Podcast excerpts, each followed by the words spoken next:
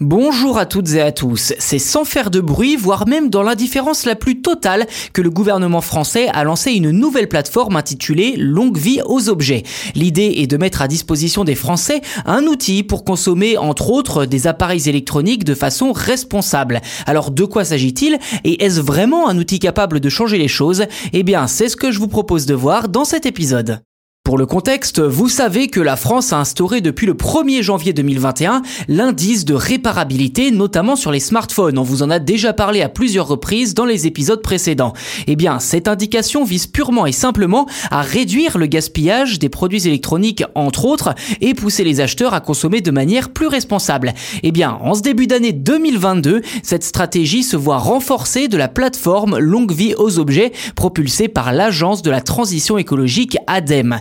Dans le détail, ce site met à disposition des internautes un annuaire grâce auquel ils peuvent trouver un professionnel pour partager, acheter d'occasion, réparer, donner, louer ou vendre un produit. Et clairement, presque tous les objets sont concernés, des outils de bricolage au congélateur, en passant par les instruments de musique, les télévisions, les smartphones ou bien encore le matériel de sport.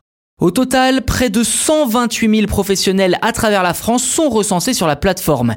Également, un outil de diagnostic de panne est également mis à disposition du public. Alors concrètement, l'utilisateur n'a qu'à envoyer sa question dans un chatbot, lequel pourra demander des précisions au besoin avant de poser un diagnostic sur la probable nature de la panne et enfin aiguiller l'utilisateur vers la solution la plus adaptée, le tout en seulement quelques minutes. Un onglet actualité permettra également de se tenir informé des nouveautés et en matière de réparabilité, sans oublier une section dédiée au tutoriel pour entretenir ou réparer soi-même son appareil.